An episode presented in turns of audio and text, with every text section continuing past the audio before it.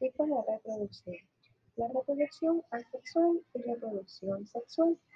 Decimos que la reproducción asexual es un solo progenitor da origen a descendientes genéticamente idénticos a él.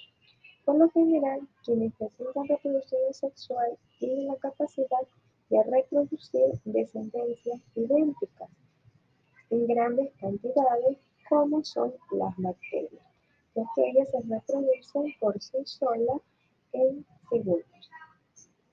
La reproducción sexual eh, consiste en la generación de organismos similares a los progenitores a partir de la combinación del material genético de dos individuos de la misma especie.